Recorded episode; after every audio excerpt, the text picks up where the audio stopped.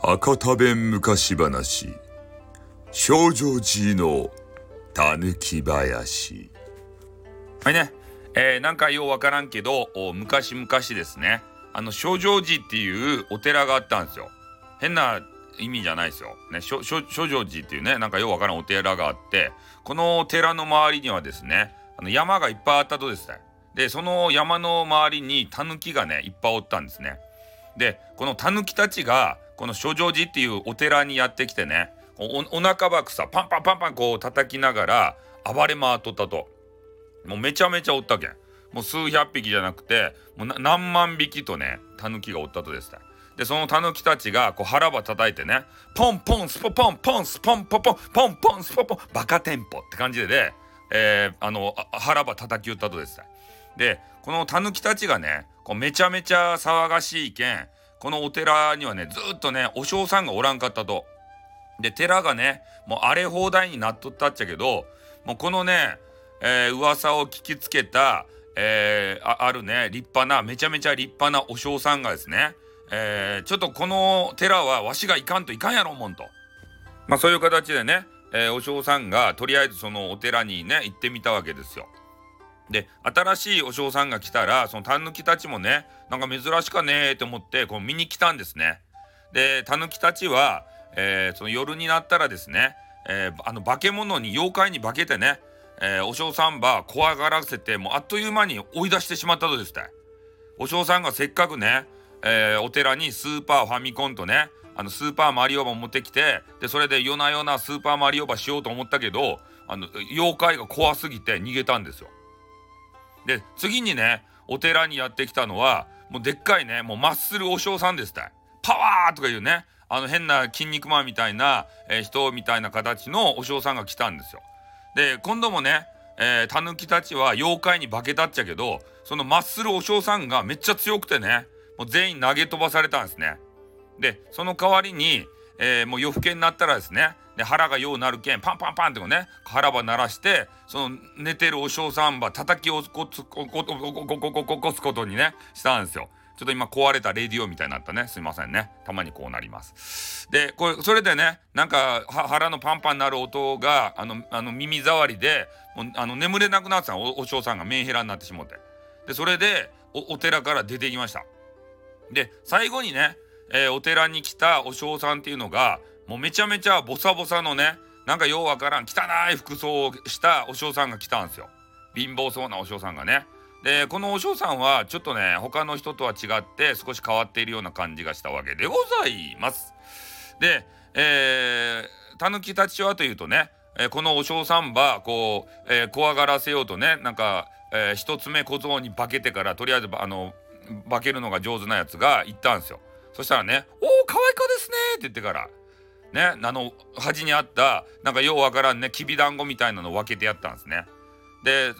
そそれが怖がらんかったけん次次のあのあの2番手としてあの綺麗なねあの女子の六六首に化けたえたたぬきがそばに行ったんですよ。そしたらねそのお嬢さんがなんか目ばデレーとしてからね「あなな激化はがあるやないか」っつってから「ね酒でもどげんや」って言ってから「あんた首長かねえ」とか言ってね なんかようわからんけど酒をついでくれたんですよ。で、まあ、それもダメやったけん、え3番目にね、えー、三つ目入道ってやつにあの化けたでっかいねあのパワー強そうな入道にあの化けたタヌキが声ばかけたっちゃけど「おお前は力がありそうやね」って「肩は揉んでくれんしゃい」って言ってからね肩は揉ませたとですたい。ねそれであのお嬢さんがなかなかね、えー、驚かんけもうどげんしようかねってタヌキ同士が会議をしだしたんですよ。そしたらもう仕方ないあればせんといかんめえもんと言うてねでタヌキたちがまた夜更けになってよくなる腹ばねあのパンパンパンパンねこう鳴らし始めたんですよ。でところがですね、えー、お嬢さんがまあ夜な夜なちょっとねあのツイッター見たかったけんツイッターばチラチラチラって見ながらそろそろこう眠かねえと思ってあの思いよったっちゃけど、えー、でその音を聞きつけてねなんか面白そうな音がするばいねって言ってから。ねそれで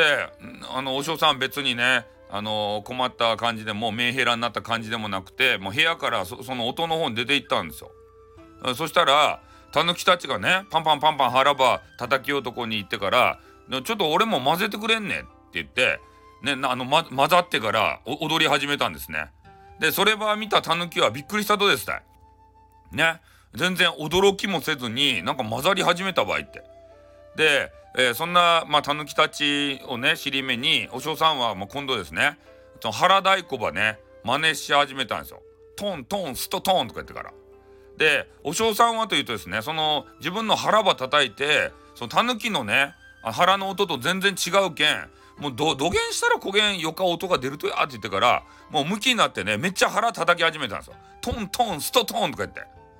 で力をねあの入れすぎてグーパンでね腹ば殴りまくったけんお嬢さんがねなんかようわからんばってその場で気を失ったんですね。うん。でそれを見たタヌキたちがね「おいお嬢さんが倒れたばい!」って「これこれ大変ばい!」って「運んでやらんばいかんばい!」って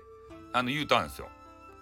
それでタヌキたちがですねお嬢さんば、まあ、寺の中まで運んでからねなんかようわからん羽毛布団ばちょっとかけてやってから、えー、こうね安静にあのしたわけでございます。それで、えー、次の朝ですね、まあ、お嬢さんがピャッとこうねあの起きたもうケロッとして起きたんですよ。ね、あ誰かなんかあのここに運んでくれたとかいなってなんかようわからんけど、ね、ちゃんと布団ばかけてくれたありがとうございますって誰かわからん人に、えー、お礼ば言うたんですね。で、えー、早速ねあのまた腹を鳴らす練習を始めたもう腹が鳴らしたくてしょうがないんですよ。トントンストトンって言ってから。